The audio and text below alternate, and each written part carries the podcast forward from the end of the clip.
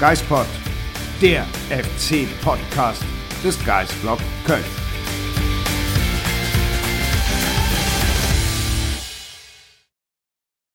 Herzlich willkommen zum höchsten Geistpod, der jemals aufgezeichnet wurde.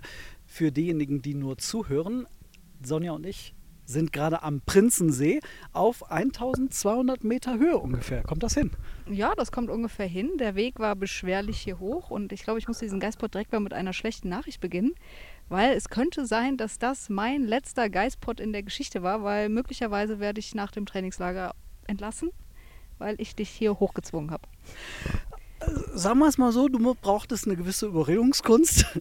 Ja, ich sag mal so, die Stimmung vorhin, als ich gesagt habe, nee, Merten, wir gehen jetzt noch ganz nach oben, war tiefer als das Tal hier in Marialm. Es war angespannt kurz, äh, denn äh, da gebe ich auch mal offen zu, ich bin eine relativ faule Punkt, Punkt, Punkt. Und äh, manchmal fällt es mir dann doch schwer, gerade Höhen zu überwinden.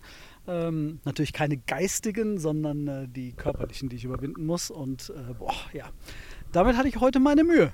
Aber wir haben es hier hoch geschafft und ich habe auch das eine oder andere Foto gemacht. Vielleicht können wir das gleich noch einblenden. Wenn das würde mich wahnsinnig freuen. Hm? Ich glaube, da wird es ein technisches Problem geben. Ich glaube nicht, dass ich das hinkriege. Aber man muss sagen, für alle, die zuschauen, ein schöneres Panorama hatte der Geistpot, glaube ich, noch nie. Nein, also das ist wirklich sensationell, wenn man mal hinter uns hier ins Tal hinabblickt ähm, auf Maria Alm. Wir sind mit äh, heute Mittag schon hier oben gewesen, haben uns das mal angeschaut mit Kollegen, äh, haben die Gondel hochgenommen und es war wirklich ein tolles Panorama. Jetzt ist es später Montagnachmittag, die Sonne brennt noch immer. Es ist richtig, richtig heiß hier oben. Ähm, aber ist ja das Schöne an einem Trainingslager, man fährt ja irgendwo hin, wo gutes Wetter ist, wo es auch ein schönes Panorama gibt und wo man auch mal ein bisschen abseits was vom Fußball erleben kann. Und es ist doch auch ein schöner Nebeneffekt, wenn wir dann wieder nach Hause fahren am kommenden Freitag, dass nicht nur die Profis trainiert haben, sondern auch das Geistblock-Team ein paar äh, Höhentrainings absolviert hat. Also ich habe auf jeden Fall das Gefühl, dass ich für mein Leben jetzt genug Höhenmeter äh, zurückgelegt habe. Vor allem mit, einem, mit einer Kameratasche auf dem Rücken. Ich bin mir sicher, das ein oder andere bergige Trainingslager wird noch kommen. Aber ja, vielleicht bin ich da nicht mehr dabei. Ich will das jetzt nicht ähm, hier in Stein gemeißelt. Ich würde eher sagen, dass, dass ich das dann dir überlasse und sage, oh, da ist irgend, irgendwas zwickt dann in dem Moment. Das geht dann leider nicht. Mhm. Okay, ja, aber genug von uns und von unserem wunderschönen äh, Anstieg hier eben hoch. Während gerade neben oder hinter der Kamera ein Mann mit dem Mountainbike den Berg äh, hinauffährt. Aber Alles Gute. Mal ganz ehrlich, das ist doch ein E-Bike. Ist das ein E-Bike? Ich bin mir nicht so sicher. Der sieht sehr fit aus, der kann das. im Gegensatz zu mir.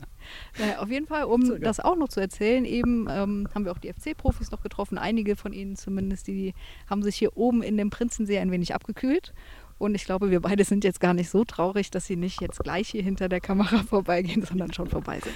Definitiv. Aber sie haben sich ja auch die Abkühlung jetzt mal verdient, ähm, wenn man so auf die ersten Tage blickt. Die mussten ja schon äh, noch das ein oder andere mehr zurücklegen, als ich jetzt vor wenigen Minuten äh, hinlegen musste. Insofern, Steffen Baumgart hat die Jungs schon in den ersten Tagen mal hart rangenommen, muss man sagen.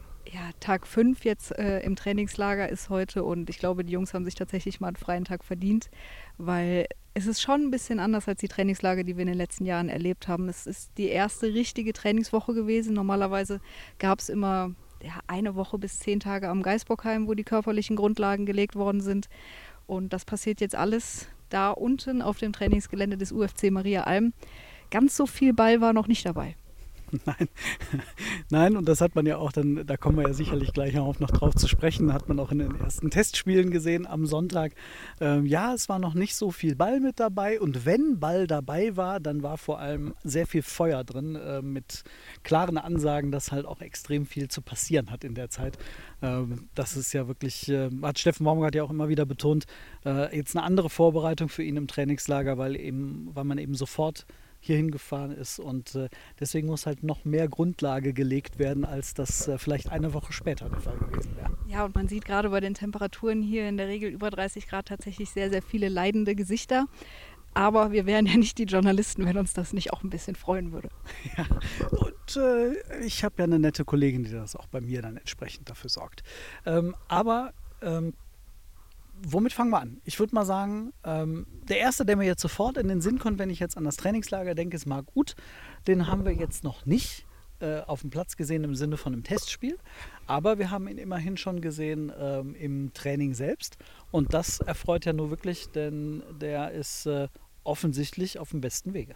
Das sind wirklich richtig, richtig gute Nachrichten. In Köln hat er immer noch so ein bisschen mit Florian Dietz individuell trainiert, aber seit wir hier in Maria Alm sind, mischt er komplett bei allen Einheiten im Teamtraining mit, während Florian Dietz weiterhin individuell mit Live Frach trainiert.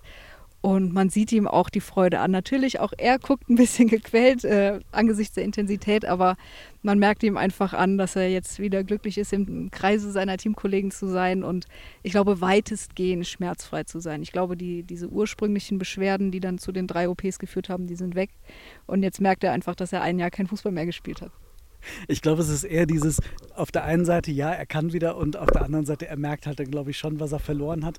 Und das nervt ihn in einigen Situationen. Also man hat das schon äh, so äh, gemerkt, wenn er dann mit Steffen Baumgart angefangen hat zu diskutieren, ähm, sich beschwert hat über eine Schiedsrichterentscheidung, weil, er, weil ihm vielleicht kurz mal vor dem Tor die Kraft ausgegangen ist und er dann versucht hat, sich eher äh, per Elfmeter Schinderei irgendwie hat hinfallen lassen. Oder es war vielleicht wirklich ein Elfmeter. Wir haben keine Video, äh, kein, keine Zeitlupe gesehen, aber wie Steffen Baumgart Reinhardt so schön sagte, was Kevin McKenna entscheidet, ist richtig als Schiedsrichter. Insofern hat sich Marc Uth dem unterzuordnen. Aber man merkt da den Ehrgeiz, den, den Spaß, wieder endlich wieder dabei zu sein und voll mitgehen zu können.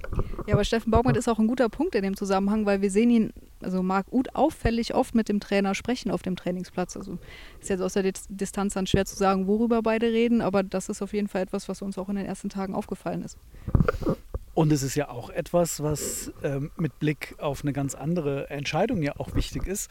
Denn Marc Uten mag zwar jetzt äh, elf Monate fast komplett weg gewesen sein, aber äh, es gibt ja eine Entscheidung, die Steffen Baumgart im Laufe des, äh, der Vorbereitung äh, treffen muss. Und du hast da einen Geheimfavoriten ja, also du spielst auf das Kapitänsamt an und in den letzten Monaten ist immer Florian Kainz eigentlich genannt worden als der natürliche Nachfolger von Jonas Hector, was natürlich total legitim ist, weil er die Binde einfach super oft schon getragen hat, wenn Jonas Hector mal verletzt war. Mein Geheimfavorit ist aber tatsächlich Marc Uth, sollte sich in der Vorbereitung herauskristallisieren, dass er wirklich so fit ist, dass er wieder spielen kann, regelmäßig spielen kann, weil er einfach für mich dieser natürliche Anführer der Mannschaft sein kann, als Kölner, als ganz erfahrener, als praktisch Eigengewächs, das zwar mal zwischendurch lange weg war, aber jetzt ähm, sich das vielleicht auch verdient hat, gerade nach dieser langen Leidenszeit. Wir hatten die beiden Testspiele jetzt am Sonntag gegen äh, Hannover und gegen Jabje. Gegen Hannover war Marvin Schwäbe äh, der Kapitän und gegen die Polen war es dann eben Florian Kainz. Äh, Marco Uth soll zumindest seine ersten Minuten dann am Freitag gegen Mallorca bekommen. Äh, also werden wir da mal genau hinschauen, was da passiert. Ja, ich glaube, wer die Kapitänsbinde in der Vorbereitung trägt, zumindest bis die Entscheidung gefallen ist, das hat noch nicht ganz so viel Aussagekraft. Marvin Schwäbe, Florian Kainz, beide im Mannschaftsrat. Ich könnte mir vorstellen, dass Benno im Laufe der Vorbereitung, sollte die Entscheidung dann noch nicht gefallen sein, auch mal die Binde trägt. Wer wurde noch genannt? Davy Selke, aber der ist natürlich erst ein halbes Jahr dabei. Aber Davy ist für mich auch ganz klar ein Kandidat für den Mannschaftsrat in der neuen Saison. Marc verbindet auf jeden Fall unglaublich viel, wie du es gesagt hast, was so ein Kapitänsamt ausmachen kann. Ähm, auf der einen Seite die Qualität, wenn er gesundheitlich wieder fit ist, dann diese Köln-Verbund, die FC-Verbundenheit, die Stellung in der Mannschaft ähm, und vielleicht aber ja auf dem Platz, ne, als Zehner, als derjenige, um den sich alles drehen soll. Also das äh, wäre schon eine spannende Lösung und wäre für ihn natürlich auch ein wichtiges äh, Zeichen, dass man an ihn glaubt und äh, dass er noch ein paar Jahre spielen kann. Ja, das kann ich so stehen lassen. ähm, dann haben wir hier im, im, den, in den ersten Tagen ja auch ein bisschen Blick auf, äh, ich sage jetzt mal, Sorgenkinder nehmen können. Ähm, Sagis Adamian fällt mir da jetzt als erster ein. Vielleicht reden wir über den später noch mit mhm. Blick auf, äh, auf das Testspiel. Ähm, und vor allem auf äh, die Youngster. Die Youngster. Ich dachte, du sprichst die Neuzugänge an, aber die Youngster sind auch okay. Oh, die Neuzugänge kann man auch noch drüber reden. Ja, richtig. Das wird ein langer Podcast heute, glaube ich. Aber bitte nicht, gehe ich hier im Sonnenstich runter. Ist okay. Ja. Du opferst dich ja. Ist ja dein letzter Podcast, letzter Arbeitstag im Geistblock, äh, im Geistblock. Dann kannst du dich da oben kurz noch im, im Prinzensee äh, auffrischen. Ich darf bis Freitag den Urlaub machen. Ah. Siehst du, das ist halt immer so das Problem, wenn man viel Sport gemacht hat, ist Sauerstoffversorgung nicht so hoch und dann macht, macht das Gehirn Fehler. Okay, die Youngster, wie viele genau. haben wir denn dabei? Ich habe nicht durchgezählt. Elias Bakatukanda. Ja. Maiko Weschenbach. Richtig. Emin Kujovic. Richtig. Damien Downs. Ja. Max Finkgräfe. Max Finkgräfe. Maximilian Schmid. Richtig. Ist Jonas Nickisch auch noch ein Youngster? Ja, eigentlich schon. Ja, gut, aber da ist ja fest kommuniziert, äh, was mit ihm passiert. Er wird Genau. ähm, vierter Torwart bei den Profis und in der U21 im Tor stehen. Deswegen, ja, ob man ihn jetzt dazu zählt oder nicht, ist ja, wie sagt man, ge- gehopst wie gesprungen? Ich weiß nicht, ob das. Gehobt wie geduppt. Genau, so sieht er aus. Ähm, fangen wir dann doch hinten an. Bakatukanda. Mir hat er jetzt bisher auffällig gut gefallen. Ähm, ich äußere mich ja auch vielleicht als äh, kleiner Fan von ihm. Mhm. Ich finde den geil. Ich finde den cool. Ich habe das Gefühl, das kann einer werden. Ich mag den von seiner vom ganzen Auftreten, ähm, von seiner Ausstrahlung her, die, er, die ich, wie, er, wie ich finde, jetzt schon hat. Ich finde den, find den coolen Typen. Er ist auf jeden Fall eine Erscheinung, das kann man nicht anders sagen mit seinen, ich weiß, ich weiß gar nicht, wie groß er ist, er war ziemlich Groß. groß, so dass man als 19-Jähriger auch ein Kopfballduell gegen den 38-jährigen Lukas Podolski gewinnen kann. Problemlos. Problemlos. Also ja, ich äh, habe ihn auch äh, total gerne auf dem Platz und bin gespannt, wie es sich jetzt für ihn in den nächsten Monaten entwickelt. Ich denke, dass er auch im, in der U21 seine ersten Schritte im Herrenfußball gehen wird, weil zumindest drei Plätze in der Innenverteidigung fest vergeben sind und da muss man mal abwarten, was mit Nicola Soldo passiert. Aber ich glaube, perspektivisch ist das auf jeden Fall ein Spieler, der dem FC noch Freude bereiten kann. Mir auch noch aufgefallen ist Max Finkgräfe im Training, äh, wie jetzt auch in, im Testspiel. Ich habe das Gefühl, dass gerade das sichtbar wird, was die Verantwortlichen schon in der, in der Sommerpause gesagt hatten, dass sie das Gefühl haben, dass der schon recht reif ist, dass der schon sehr weit ist. Ich habe nicht das Gefühl, wenn ich ihn angucke, äh, dass da ein Jugendspieler auf dem Platz steht. Ich habe das Gefühl, auch vom, vom Körper her, von auch wieder der Erscheinung her, dass da ein äh, junger Erwachsener auf dem Platz steht. Ja, was mir bei ihm auffällt, ich finde, er ist unglaublich mutig. Sei das jetzt in den Trainingseinheiten oder auch im Testspiel am Sonntag. Der hat irgendwie keine Angst, auch mal ins Dribbling zu gehen gegen die gestandenen Spieler. Und das mag wahrscheinlich auch einfach Selbstbewusstsein sein, was er jetzt aufgebaut hat in den letzten Jahren. Aber das hat mir auch richtig imponiert, vor allem im Testspiel. Das, äh, die Vorbereitung vom 1 zu 0, ich sage, es war jetzt gar nicht so verkehrt. Ja, diesen, oh, da kommt einer per Grätsche an, also lupfe ich mal ganz kurz drüber und äh, schon vorher, wie er in die Situation gekommen ist, nach innen gezogen, innen ins 1 gegen 1, sich dann mit etwas Glück durchgesetzt, behauptet, aber trotzdem, also cooler Typ, ähm, Linksverteidiger, äh, der vielleicht das äh, einer der Überraschungen sein kann. Ja, musst du natürlich abwarten. Die Linksverteidigerposition ist doppelt besetzt mit Neuzugang Lead Paccarada und Christian Pedersen. Aber Finkgräfes Vorteil kann natürlich sein, dass er auch offensiv spielen kann. Und da wissen wir auf den Flügeln, durch die Verletzung von Jan Thielmann, durch die Absage von Benedikt Hollerbach, könnte sich noch äh, die Chance ergeben. Ja, da ist er dann mal vorgeschoben worden, auch äh, bei der Einwechslung von Paccarada. Ähm, insofern, das ja, kann einer seiner Trümpfe sein. Ein anderer, der vielseitig einsetzbar ist, Maiko Weschenbach. Steffen Baumgart hat ihn gelobt. Äh, nach dem Testspiel gegen Hannover kam er zum Einsatz. Gehst du da mit? Also ich habe ihn bis dato ja nur in der Zentrale gesehen, im Mittelfeld, in der Jugend. Und mein Gefühl ist, dass er sich da wohler fühlt, dass er die Abläufe besser drin hat, dass er auch gerade gestern vielleicht mit der Körperlichkeit noch ein bisschen zu kämpfen hatte. Hannover ist weiter in der Vorbereitung. Die steigen in zwei Wochen. Ähm, Entschuldigt bitte. Kurze Ablenkung. Ähm, Da kommen Fans mit einem Bollerwagen Mit einem runter Bollerwagen. und sind sich nicht ganz einig, ob das mit der Bremse klappt. Entschuldigung. Ja, kurz den Faden verloren. Ähm, Weschenbach. Ich würde nicht gänzlich mit Steffen Baumgart mitgehen, weil ich Benno Schmitz dann im zweiten Spiel doch ein bisschen sicherer fand, aber das würde ich dem Jungen jetzt gar nicht negativ irgendwie auslegen. Das ist nicht seine Position. Das ist eines seiner ersten ähm, Testspiele bei den Profis gewesen. Ich glaube, er hatte in der letzten Saison schon mal eins, aber ähm, ja, alles gut. Eben, der Junge, äh, wenn er dann tatsächlich auf der Rechtsverteidigerposition erstmal eingesetzt oder zumindest äh, ausprobiert werden soll, der soll die Zeit bekommen. Alles in Ordnung. Ich glaube, bei Damien Downs muss man auch noch ein bisschen abwarten, äh, ohne da jetzt wirklich jeden im Detail irgendwie Ja, durchgehen zu wollen. sagen, dann, Bei ihm Kujovic, genau, und Maxi Schmid. Ähm, also es, es war zumindest jetzt mal bei drei Spielern ein kleiner, kleiner Einblick. Ähm, gibt, es, gibt es sonst noch Auffälligkeiten oder erste Lehren, die du aus den ersten Tagen mitziehst? Ähm, aus diesen ersten fünf, wie du sagst, äh, Tagen, die wir jetzt hier sind? Finde ich wirklich ganz, ganz schwierig, weil so wenig wirklich im Spiel passiert, in, in kleineren Spielformen, weil es wirklich sehr körperlich ist bislang. Deswegen finde ich es auch schwierig, irgendwie jetzt die Neuzugänge schon äh, final einzuschätzen. Mhm. Das ist, also es ist tatsächlich nicht so einfach. Äh, wir werden gerade genau von denen überholt, über die wir vorhin schon gesprochen haben, mit der Bremse. Guten Tag. Servus. Hallo. Hier wird nichts geschnitten. Hier, wird, hier wird nichts geschnitten, das ist ein One-Take. Das wissen unsere User auch. Und wenn wir draußen sitzen, dann müssen wir damit rechnen, dass hin und wieder mal nette Menschen vorbeikommen und uns zuwinken. Das lockert den Podcast ja auch Eben, auf. genau. Die Leute sollen ja auch das Gefühl haben, dass wir wirklich mal ein One-Take machen. Ist ja auch leider so.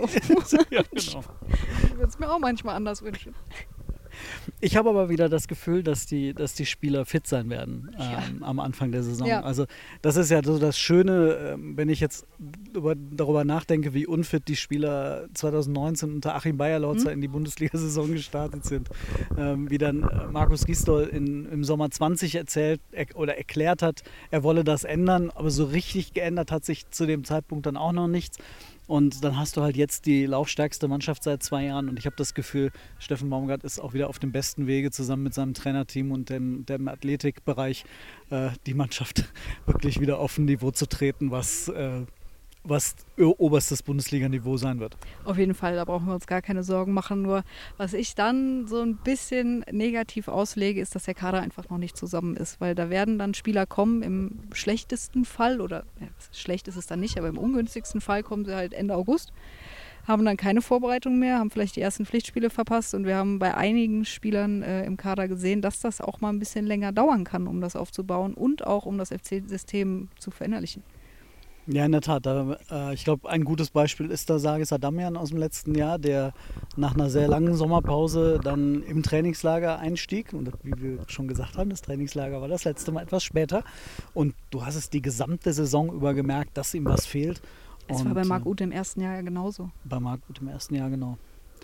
Insofern ähm, hoffen wir mal, dass der FC da ähm, schnell was, was tun wird. Ähm, dazu kommen wir auf jeden Fall gleich noch. Und, ähm, aber man hat trotzdem das Gefühl, dass das schon jetzt was zusammenwächst, ähm, dass die Stimmung gut ist innerhalb der Mannschaft. Es ist kein, ich sag jetzt mal, keine Floskel, wenn man sagt, die lachen viel, die haben Spaß zusammen, die gehen wie heute zusammen weg. Also da ist auch ein bisschen neben dem Platz Aktivität zu sehen. Ja, und Davy Selke, wir hatten ihn ja Anfang der Woche oder Anfang des Trainingslagers im Interview ja auch gesagt, ich kann nicht sagen, warum es bei anderen Mannschaften nicht so gut läuft, aber ich kann sagen, warum es beim FC so gut läuft und das ist die gesunde Kabine. Und das hört man so oft und wenn du das, glaube ich, so häufig in der Deutlichkeit und auch in der Authentizität, so ist das Wort richtig, ähm, hörst, dann ist es, Entschuldigung, ist es, glaube ich, tatsächlich auch so.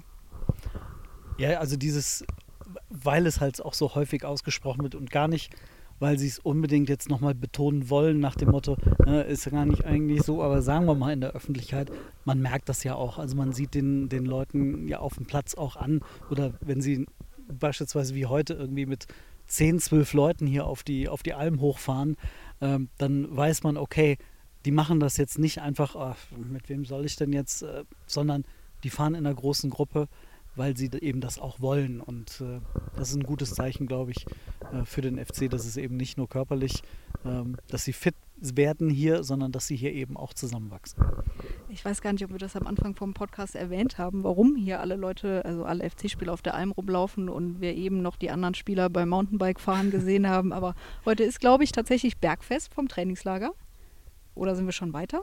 wie auch immer. Aber auf jeden Fall hat Steffen Baumgart der Mannschaft heute einen freien Tag gegeben. Heute Morgen gab es nur ein bisschen Regeneration.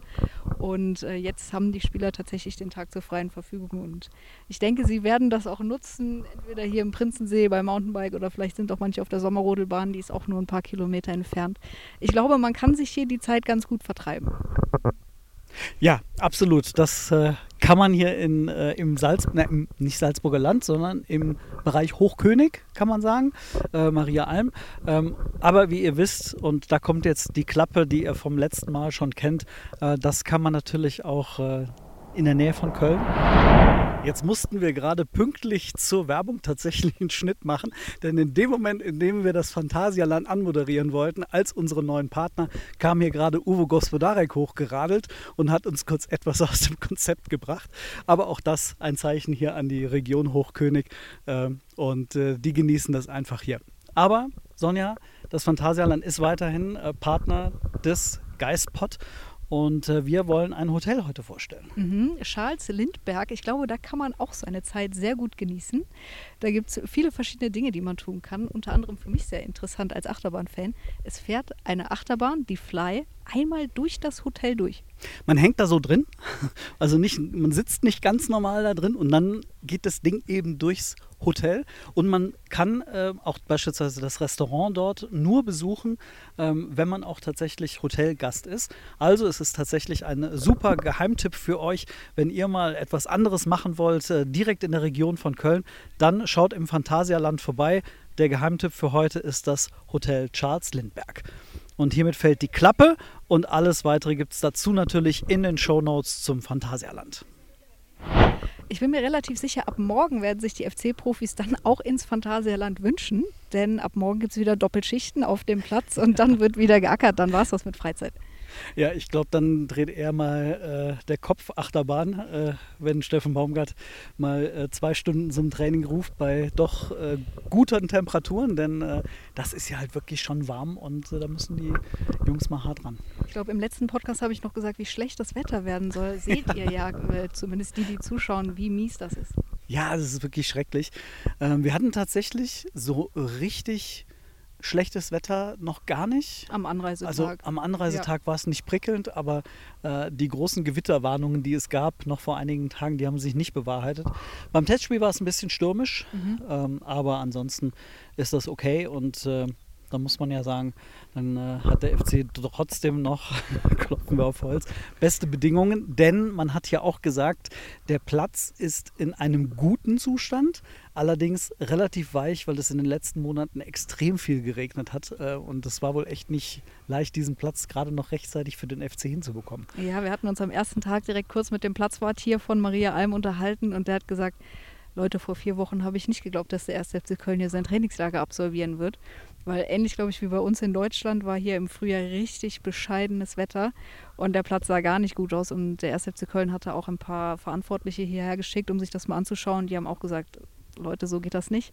Da muss noch was passieren. Aber dann hat Steffen Baumgart auch gesagt, hey, die haben sich wirklich bemüht, die Leute hier, und jetzt ist alles im perfekten Zustand.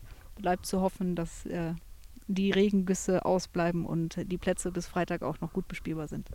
Aber Sonja, wir müssen unbedingt noch über die Neuzugänge reden. Ich glaube, die können wir jetzt nicht ausblenden. Ähm, die ersten Eindrücke aus dem Trainingslager. Äh, denn für uns ist das jetzt auch die erst, das erste Mal wirklich, dass wir so ein paar Ideen bekommen, was das denn für Jungs sind und äh, was die, was die mitbringen. Jonas Nickisch hast du schon erwähnt, glaube ich, können wir in der Bewertung zunächst einmal ja, draußen lassen. Kann ich dir jetzt tatsächlich auch nicht so viel sagen. Das Torwarttraining, auch wenn Uwe Gospodarek jetzt hier gerade vorbeigefahren ist, ist jetzt nicht das, was ich intensiv mir anschaue. Ich gucke immer mal wieder hin, wenn sie vielleicht auf unserer Seite gerade trainieren, aber ich muss sagen, so ganz genau schaue ich nicht hin und wenn, dann beobachte ich eher Philipp Hentke tatsächlich, um zu gucken, äh, kann er die neue Nummer zwei werden oder nicht. Dazu vielleicht gleich auch nochmal mehr. Ähm, deswegen den würde ich tatsächlich dann ganz gerne ausklammern. Aber dann haben wir ja noch drei weitere Neuzugänge.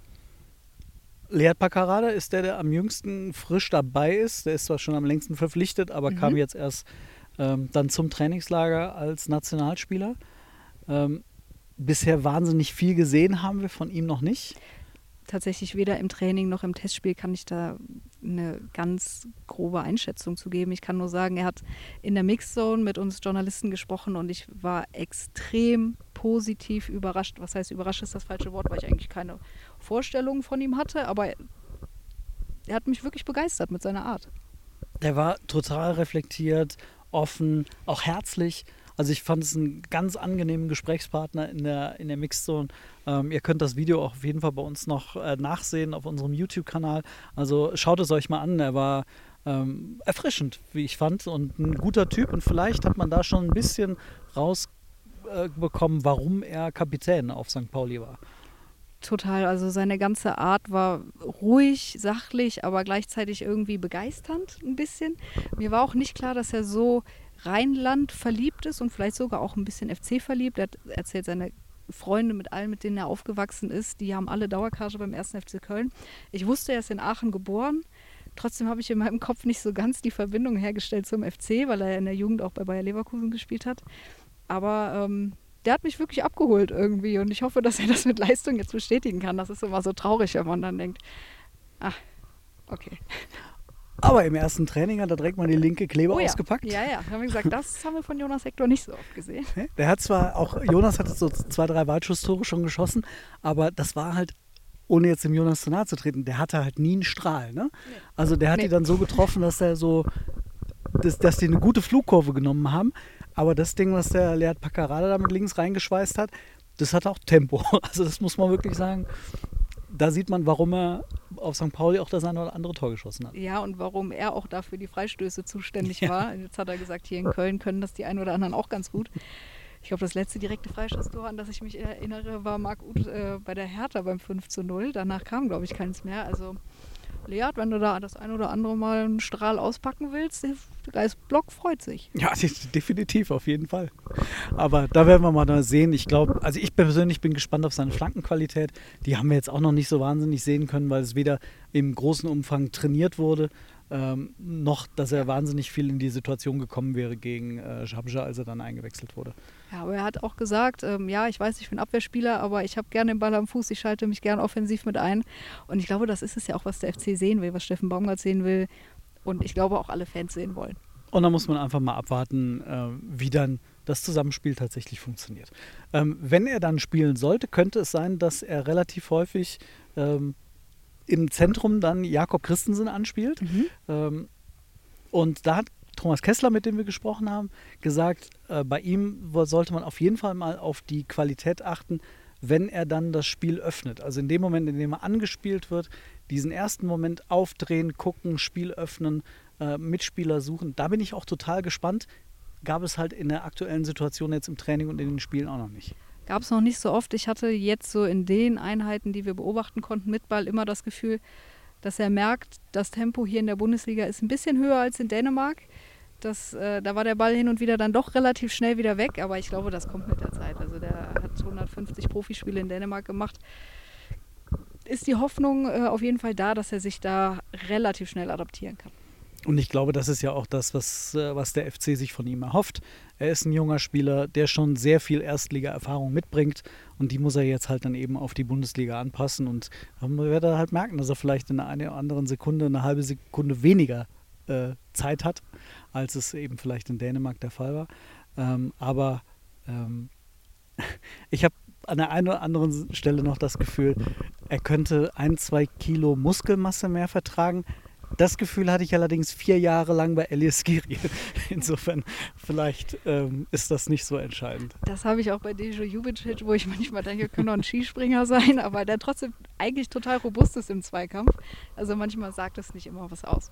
Ja, nur weil man die Wette mit dem Storch verloren hat, was die Beine angeht, heißt es ja noch lange nicht, dass da kein guter Fußballer drin stecken kann. Ähm, auf wen ich wirklich, glaube ich, wie ganz viele am meisten gespannt sind, ist Luca Waldschmidt, oder? Ja, es ist definitiv der prominenteste Name von allen Neuzugängen und man erhofft sich halt viel. Ich hatte jetzt erst gelesen, das war mir nicht so klar, dass sich Benfica Lissabon eine Ausstiegsklausel damals, das heißt gesichert hatte, aber eine festgeschriebene Ausstiegsklausel für Luca Waldschmidt festgelegt hat in Höhe von 88 Millionen Euro. Mhm. Drei Jahre später steht er beim 1. FC Köln. Also ich glaube, das hat er sich selbst nicht so erträumt oder wenn man hier von Träumen sprechen kann in dem Fall. Aber ähm, der Junge hat unglaublich viel Potenzial und hat das ja auch schon nachgewiesen. Jetzt liegt es halt an ihm und ein bisschen am FC, das wieder rauszuholen.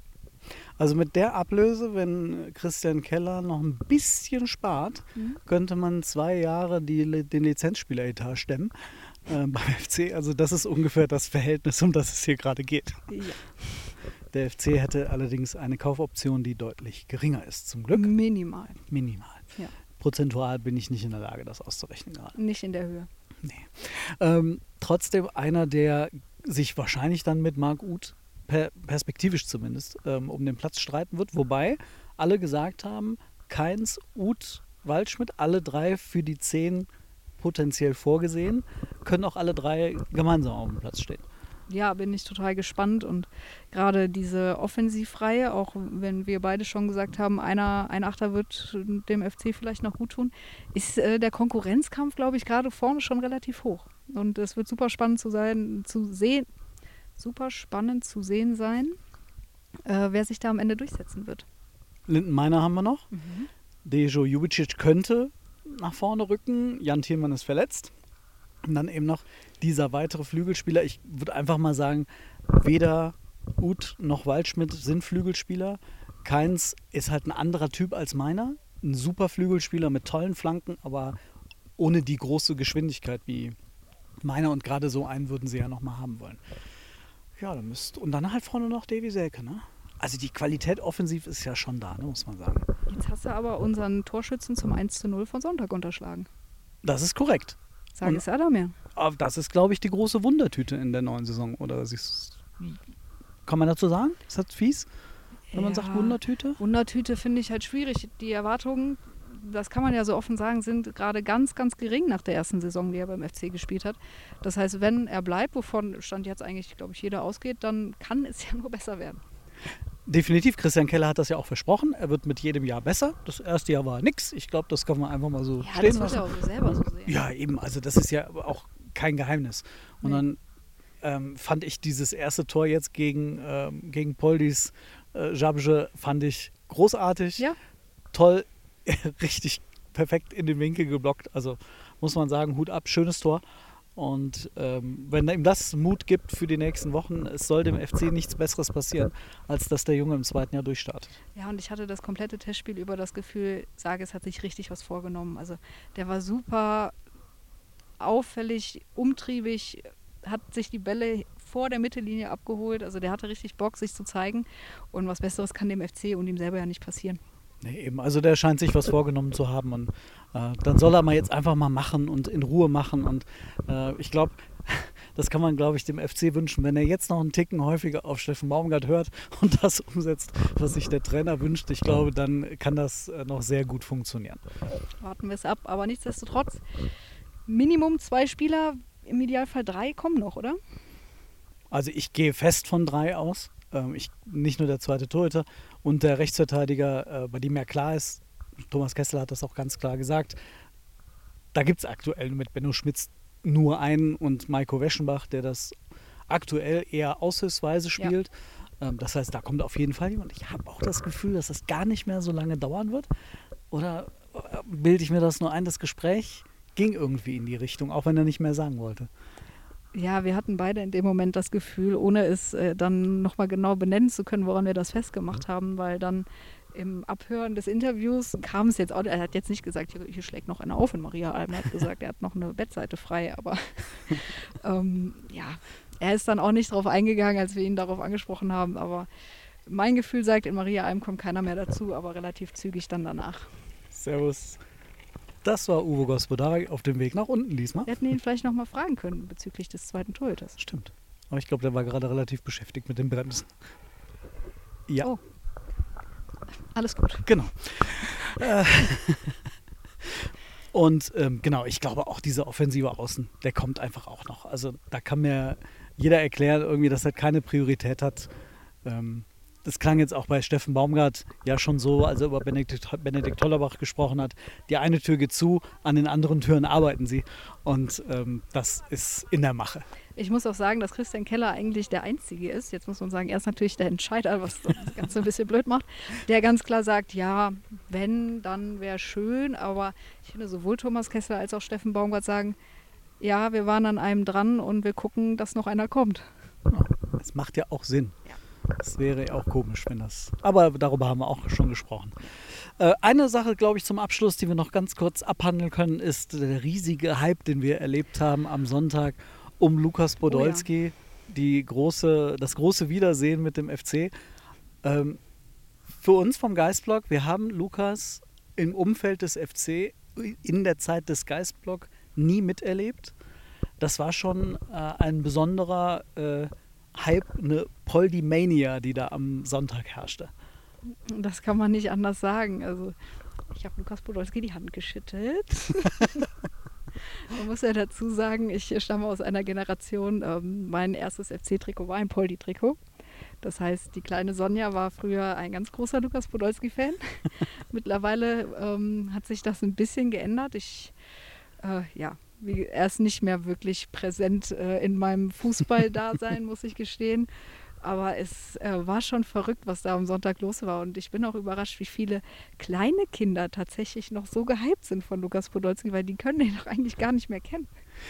Er spielt aber halt trotzdem noch und das ist halt Wahnsinn. Und äh, ich meine, er hat es heute, er hat es gestern selbst gesagt, ähm, was es für eine schöne Geschichte ist, ähm, dass das letzte Spiel zwischen ähm, von, von Steffen Baumgart als Spieler gegen den ersten FC Köln war gegen den 19-jährigen Lukas Podolski. Und äh, heute ist Poldi immer noch am Platz Ja. und Baumgart ist Trainer des FC. Ist eine schöne Geschichte und zeigt, wie lang dieser Kicker schon dabei ist. Und auch wenn er vielleicht jetzt nicht mal auf dem höchsten aller Niveaus spielt, er hat immer noch die beste Szene bei diesem ganzen Turnier gehabt. Ja, sein Außenrisspass über den ganzen Platz, da denkst du, okay, Lukas, du bist halt immer noch der beste Fußballer, der hier auf dem Rasen steht. Auch wenn du vielleicht nicht mehr so viel und so schnell laufen kannst, aber der ist wirklich für diese Mannschaft ein absolutes Upgrade. Ja, Wahnsinn. Also es macht halt schon Spaß, wenn man ähm, als Fan und als Reporter äh, den, den Fußball in den letzten Jahren so lange begleitet hat und den FC sowieso. Und dann sieht man den mal wieder kicken, nach ja auch einer längeren Zeit mal wieder live. Ist ja selten, dass man ihn noch live sehen kann, außer man fährt dann halt mal nach Polen. Und äh, das fand, fand ich schon ein Highlight und offensichtlich auch ganz, ganz viele Fans. Denn die haben dann erst erstmal, äh, obwohl die Ordner eigentlich anderes äh, vorhatten, den Platz dann natürlich gestürmt. Und dann gab es diese zwei großen Trauben. Eine Traube um Lukas Podolski, die war auch viel größer, und dann noch eine Traube um Steffen Baumgart. Und alle anderen Spieler sind eigentlich relativ unbehelligt in die Kabine gegangen. Das war vielleicht nicht die beste Entscheidung der Ordner, dann da die Tore aufzumachen, weil Lukas hätte ja auch an der Bande entlang gehen können für Fotos und Autogramme, hätte er sich auch gemacht. Er hat dann hinterher selber gesagt, könnt ihr bei uns äh, bei YouTube auch nochmal anhören, äh, er musste das dann abbrechen, weil plötzlich Kinder weinend am Boden lagen, weil es einfach zu eng war und zu voll und jeder das äh, Selfie mit Lukas haben wollte. Aber das war schon Wahnsinn und habe ich so tatsächlich auch noch nicht gesehen. Nee, das, äh, aber trotzdem irgendwie, ich fand es wieder schön, wie, wie cool dann Podolski damit umgegangen ist. Ähm, da waren die Ordner entsprechend so zur Stelle, dass er dann zumindest relativ schnell reingeführt wurde, um das Ganze ein bisschen zu beruhigen. Ja. Ähm, und er selbst hat das ganz, ganz locker genommen, hat danach dann trotzdem noch für, für Fotos und Autogramme, aber dann halt mit Sicherheitsabstand ähm, zur Verfügung gestanden. Und äh, es war auf jeden Fall mal ein äh, außergewöhnliches Erlebnis und äh, jetzt wird er äh, sicherlich noch zwei Jahre kicken in Polen, hat seinen Vertrag verlängert bis 25 und wer weiß, was dann passiert, dann ist er 40. Äh, mal gucken, ob das dann ein neuer Lebensabschnitt wird. Ja. So, ich gucke hier gerade auf die Uhr. Wir haben jetzt tatsächlich deutlich länger den Podcast gemacht, als es äh, wahrscheinlich für unsere Haut gut gewesen wäre hier oben.